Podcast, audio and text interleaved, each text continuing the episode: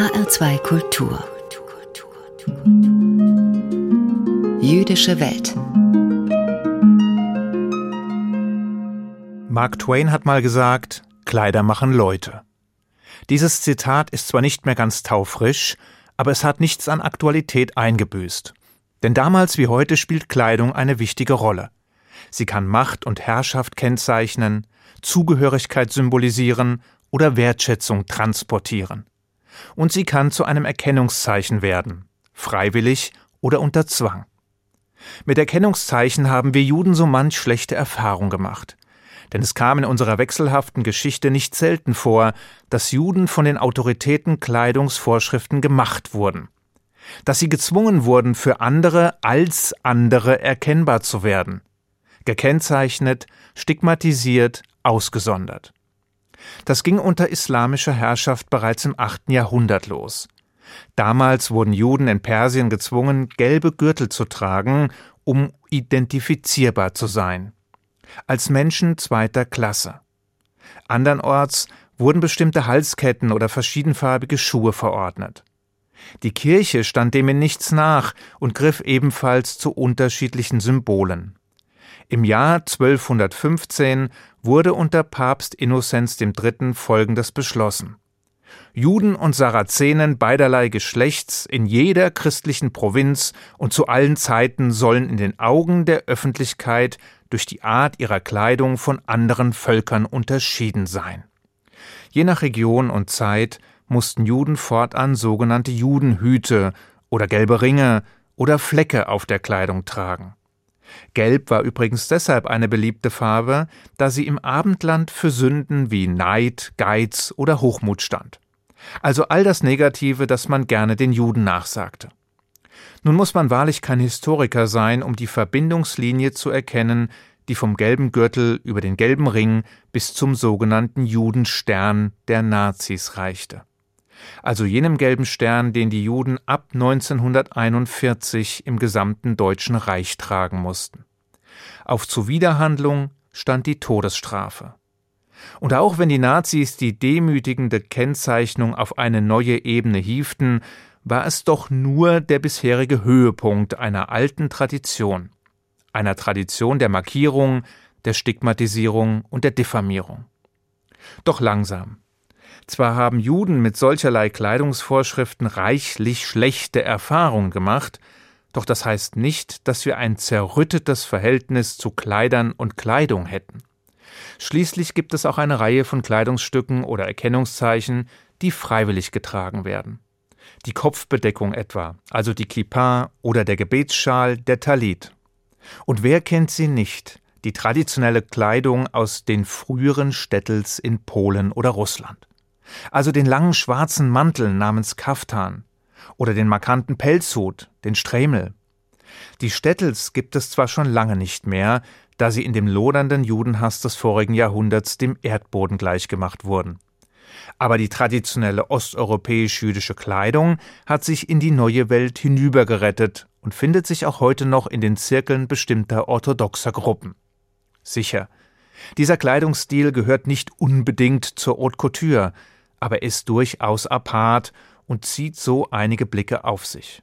Auch wenn man schon in bestimmte orthodox-jüdische Viertel der USA, Israels, Englands, Belgiens oder Frankreichs reisen muss, um den so gekleideten Zeitgenossen zu begegnen.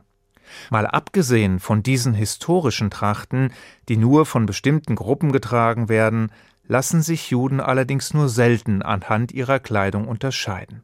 Und das gilt auch für Rabbiner.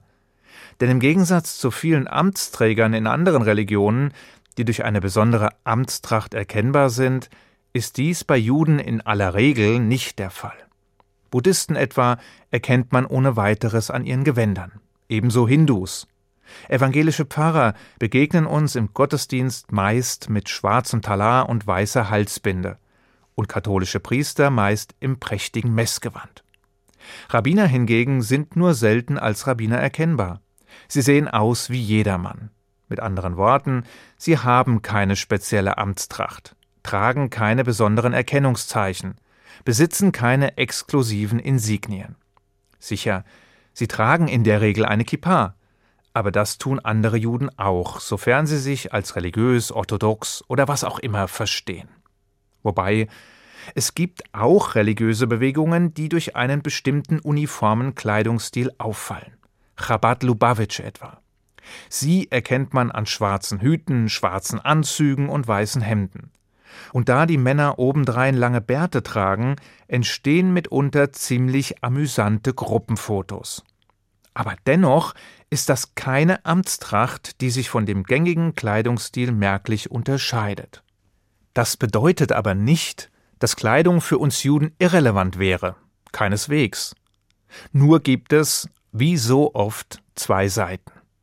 Das wird bei einem genaueren Blick in die Torah klar, denn auf der einen Seite enthalten die fünf Bücher Moses viele Passagen, die davon erzählen, wie Kleidung uns täuschen kann, wie sie Aufmerksamkeit ablenkt, wie sie unüberlegte Reaktionen provoziert und wie sie dazu verleiten kann, sich von Äußerlichkeiten blenden zu lassen. Auf der anderen Seite jedoch werden detaillierte Vorgaben gemacht, wie die Kleider der Priester gefertigt werden sollen, die einst im Tempel von Jerusalem ihren Dienst taten. Von den Beinkleidern über den Rock, den Mantel über den Gurt, den Kopfschmuck über den Brustschild. Von den Materialien über die Farben hin zu den Formen sollte jedes Kleidungsstück davon zeugen, dass es für einen besonderen, einen heiligen Zweck gefertigt wurde. Nun gibt es heute bekanntermaßen keinen Tempel mehr und damit auch keinen Tempeldienst. Und doch ist die Idee, die hier zum Ausdruck kommt, keineswegs überholt. Schließlich gibt es auch heute noch besondere Anlässe und Zeiten, die wir heiligen, etwa den Schabbat, der sich deutlich von dem Rest der Woche unterscheidet. Feiertage also, deren Achtung wir unter anderem durch unsere Kleidung zum Ausdruck bringen. Schon unsere Weisen geboten im Talmud, dass die Kleidung, die man am Schabbat trägt, nicht dieselbe Kleidung sein soll, die man unter der Woche trägt. Für jemanden, der ohnehin täglich Anzüge trägt, ist das zwar nicht ganz so leicht zu bewerkstelligen, aber der Gedanke ist klar. Der Schabbat ist ein besonderer Tag, dem man auch durch festliche Kleidung Rechnung trägt. Es wundert mich offen gesagt immer wieder, wie leger viele meiner Artgenossen zum Schabbat in die Synagoge kommen. Nicht, dass man einen Feiertag nicht auch im T-Shirt und Shorts begehen könnte. Aber ist es die richtige Kleidung, um dem Ort und dem Anlass Tribut zu zollen? Glaubt man wirklich, dass es überhaupt keine Rolle spielt, wie man sich kleidet? Dass es keinen Unterschied macht, ob man Jogginganzug oder festliche Kleidung trägt? Das ist ziemlich realitätsfern. Schließlich verändert die Bekleidung nicht nur die Art und Weise, wie man von der Außenwelt wahrgenommen wird, sondern sie hat auch erheblichen Einfluss auf das eigene Empfinden. Mal abgesehen davon, dass sie Wertschätzung und Respekt gegenüber Ort, Anlass und Umfeld zum Ausdruck bringt. Oder eben das Gegenteil. Vom Wert der Kleidung zeugt auch mancher Witz, wie der, in dem ein Reisender sich in einem kleinen galizischen Dorf bei einem jüdischen Schneider eine Hose bestellt.